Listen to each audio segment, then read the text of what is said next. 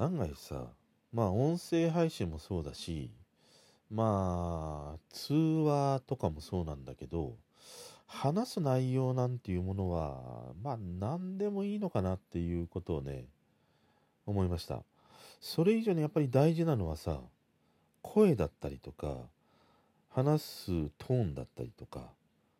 そういうことの方がね大事なんじゃないかなっていうふうにね思います。6月13日土曜日。今日も話していきたいと思います。こんばんは。今日の東京はねもうなんか本気の梅雨っていうようなねてあのー、一日だったね。もう朝からずっと雨が降るし午後になるとさなんかあのスマホのアラートがねなブンブンブンブン鳴ってるんだよ。なんかこれから大雨降りますとかいやあの解除されましたとかまた大雨降りますとかね。そんなことがねひっきりなしにねまあなっていたなという感じで。まあ普段だとベランダの窓をさ全開にしてこう風を通すんだけど今日はさすがにねあまりにもこう湿度が高すぎてずっとねあのエアコンのドライをかけながらね過ごすという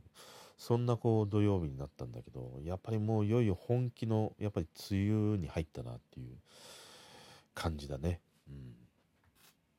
で今日ね話したいことがあの音声配信もそうだしまあ例えば誰かとね通話する時もそうなんだけれども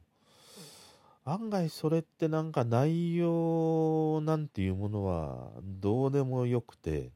それよりもその人の声だったりとかね話し方やトーンみたいなことの方が案外大事なのかもしれないなっていうことなんだよ。で昨日さ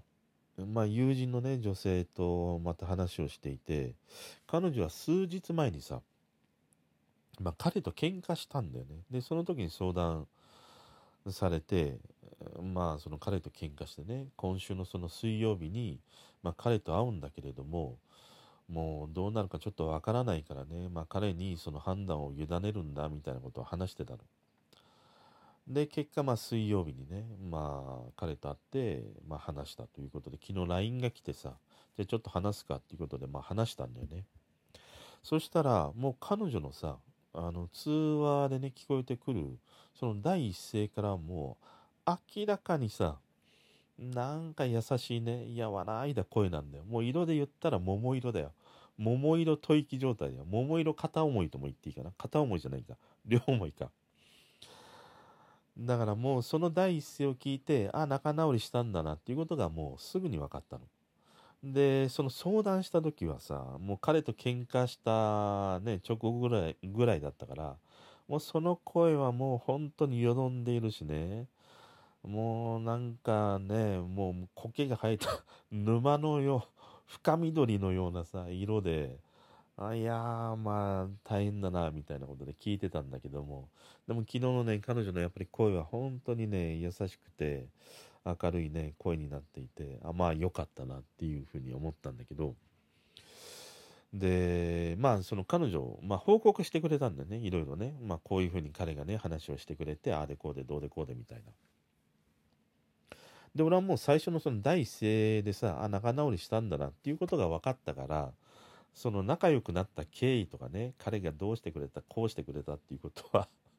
もう申し訳ない。そんな興味ないんだよ。要は、のろけ話だからさ。ねだからさ、まああんまりこう、耳には入ってこないんだけれども、でも俺彼女と話して心地いいなっていつも感じるのは、やっぱり彼女の声なんだよね。声とか、えー、まあ話し方もあるし、トーンとかね、スピードとかもあるんだよ。だから、俺のこの話し方とものすごくこう、なんて言うんだろうな。こう、合うというのかな。なんかあの、ギアが合うみたいなね。そんなこう感じがあって、あの、まあ、話す内容というよりは、もうたわいもない話をしている彼女との、まあそういうね、もうなんか言ったら、あのたわいもない時間が、割とこう俺にとってはね、癒しというかね、あの心地がいい時間だったりはするんだよね。だからまあ昨日もそんなのろけ話を聞きながらもう、まあどうしてくれた、こうしてくれた、もう全然頭に入ってこないでね。まあそんな風に、まあ、うんうん、そうか、よかったな、ぐらいなね。前の、ああ、そうか、そうだね、そうか、っていうのと同じようにまあ聞いてたんだけどでやっぱりその時に思ったのはさそのまあ話す内容がねものすごく聞かなければいけないっていう状況はまあいっぱいあるよ確かにそれはね。でも例えばこういう音声配信とかそのこういうまあラジオもそうかもしんないね。AM だ FM だ。ああいうものって案外やっぱりこう聞き流すことの方が多いからなんか正座してさやっちゃあのキッとしてね聞きますみたいなさ。そういう状態ではないじゃんやっぱり何かしらやりながらとかそういうようなことで聞くとなるとやっぱりその話の内容以前にその人のやっぱり声が好きかどうか自分の好みかどうかっていうことの方がやっぱり圧倒的に大きいんじゃないかなっていうふうに思思うんだよね。でねあの昔そのアメリカの心理学者で、えー、メラビンの法則っていうまあ何て言うんだろう、まあ、一つのこう実験結果があるんだよ。でどういうことかっていうと例えばね怒ったような声でその好意的な言葉を吐くと聞いた人はどういうふうに受け取るのかみたいな実験をしたの。だから例えば「好きだよ愛してる」みたいなね怒った感情でその好意を持っている言葉を吐いた時に人はどういうふうに思うかっていう、まあそういう実験をしたんだよね。で、その結果ね、その、どういう状態で人に伝わるかっていうと、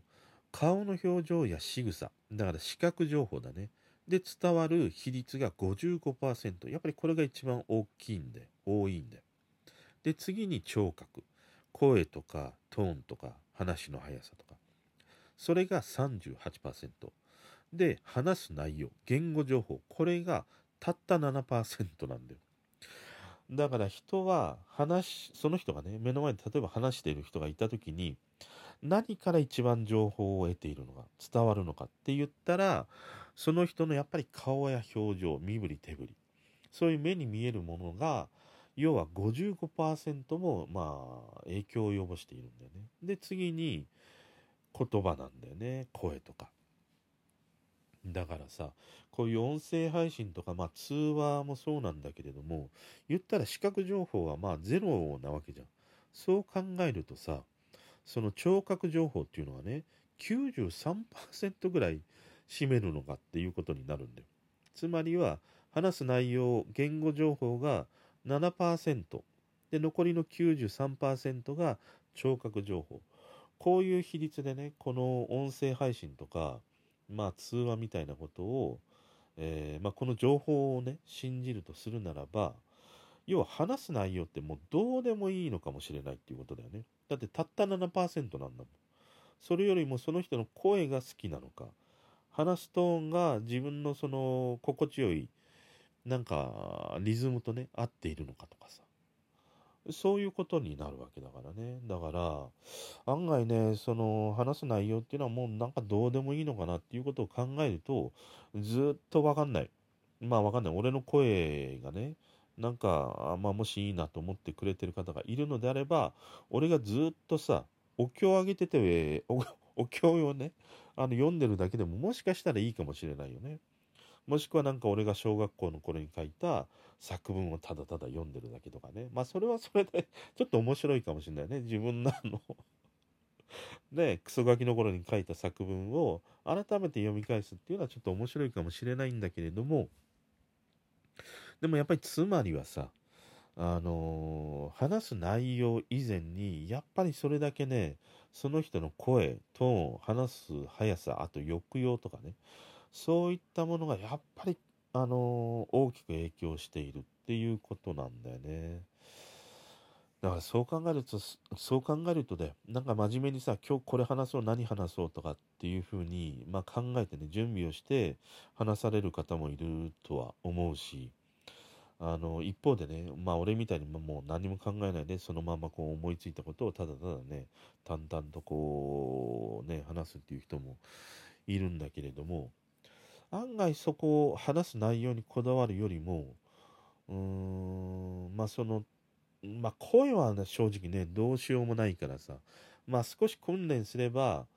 うん、まあなんかね、上下できたりとかそのブレスがどうしたこと、どうしたこうしたとかね、まあそういうことはできるかもしれない。声のと、声だけはちょっとね、大きくこう変えることはできないんだけれども、トーンとか速さとか抑揚みたいなものっていうものは、まあこれはなんか練習次第でね、できたりするから、案外その内容云々にね、悩むよりは、その声の、えー、声以外のものだね。トーンとか速さとか抑揚とか。そっちにこだわる方があいいのかもしれないなっていうことを思ったの。だからこれは、まあ少なからず音声配信に関わらず、あのまあ通話においてもそうかもしれないよね。まあ声がね、明らかにちょっと不快だなとか、自分はあんまり苦手だなっていう声だったとしても、少しでもね、あの相手に良い印象というかな、聞いてもらえるようにするためには、えー、話す速度、トーン、抑揚、そういうことを気をつけたりすると、案外ね、今までこう聞いてくれなかった人が少しこう耳を傾けてくれるとかね、あのー、そういうことにはなるのかもしれない。で、その次に話す内容、みたいなことがあるといいのかもしれないなっていうふうに思ったんだよね。うん。まあ、だから、どうなんだろうね。俺の、話で言うと、まあ、ほとんどない 内容がないから、俺の場合はこれ、言語情報ゼロで、えー、聴覚情報100みたいな。